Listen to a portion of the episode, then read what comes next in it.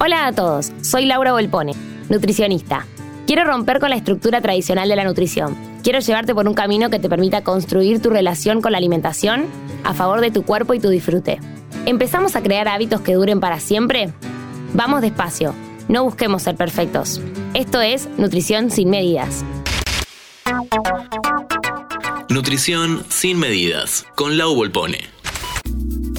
El ayuno intermitente o intermittent fasting es un modelo nutricional en el cual se establecen ciclos regulares de ayuno y alimentación. El ayuno intermitente sustenta sus bases en los métodos de alimentación de la prehistoria y se suele realizar por motivos religiosos, por manifestaciones o huelgas, o por estética o por salud. Al día de hoy, el ayuno se basa en una restricción de comida y bebida durante un periodo de tiempo determinado. De hecho, todos hacemos ayuno cuando estamos durmiendo. Pasamos 7 u 8 horas sin comer. En la actualidad, el que está de moda es el ayuno intermitente 16-8. Como bien indica su nombre, esta restricción de alimentos toma lugar durante 16 horas al día, dejando las 8 horas restantes como periodos donde sí se puede ingerir alimentos y bebidas. Si bien la evidencia que tenemos es mayoritaria en ratas, el ayuno podría ofrecer beneficios gracias a la oxidación de las grasas y el estrés nutricional que el cuerpo padece durante esas horas de ayuno. De este modo, se da una regulación metabólica de los ciclos circadianos y de la microbiota intestinal, a la vez que ayuda a la reducción del consumo de energía. Pero no hay que olvidar que durante la ventana de alimentación, para no perder los beneficios que promueve el ayuno intermitente, debe llevarse una alimentación equilibrada y saludable a fin de no originar una sobrealimentación, además de aportar una alimentación variada para proporcionar todos los macronutrientes y micronutrientes para un correcto funcionamiento del organismo.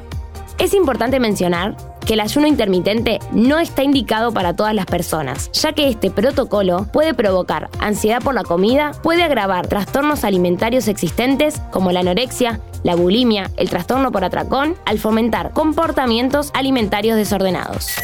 Restringir la ingesta de alimentos o saltearse las comidas puede llevar a una obsesión o preocupación insana con la comida y crear un ciclo de culpa y vergüenza cuando se rompe o no se hace el ayuno. Las personas que tienen un historial de desorden o trastornos alimentarios pueden verse atraídas por este tipo de dietas como forma de controlar su peso al dejar de comer. También puede ser un potencial desencadenante de pensamientos obsesivos sobre la comida y la imagen corporal, así como de ansiedad a la hora de comer y a las situaciones sociales en las que hay comida de por medio. También en muchos casos puede dificultar la ganancia de masa muscular y presentar sensación de cansancio extremo.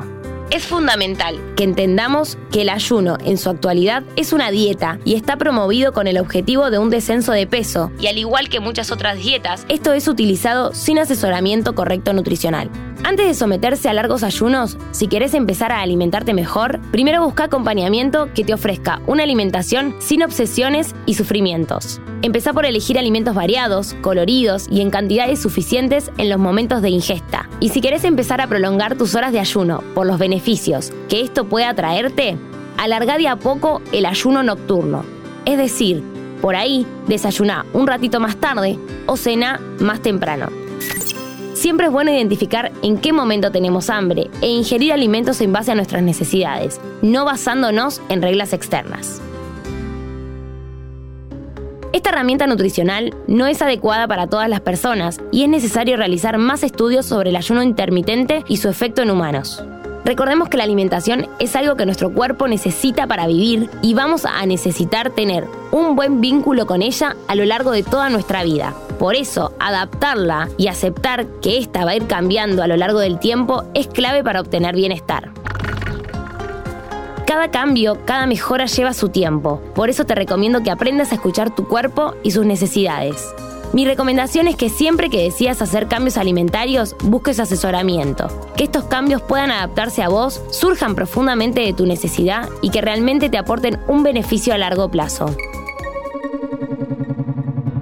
Los espero en el próximo episodio y no se olviden, si les gusta el podcast, de comentarnos y darnos estrellitas en Spotify. Recuerden que pueden encontrarme en Instagram, Facebook y TikTok como arroba Nutrimentum. Interés General Podcast. Conoce algo nuevo en 5 minutos. Seguinos en redes sociales y descubrí más contenido. Búscanos en Instagram, Twitter, Facebook y LinkedIn como Interés General Podcast.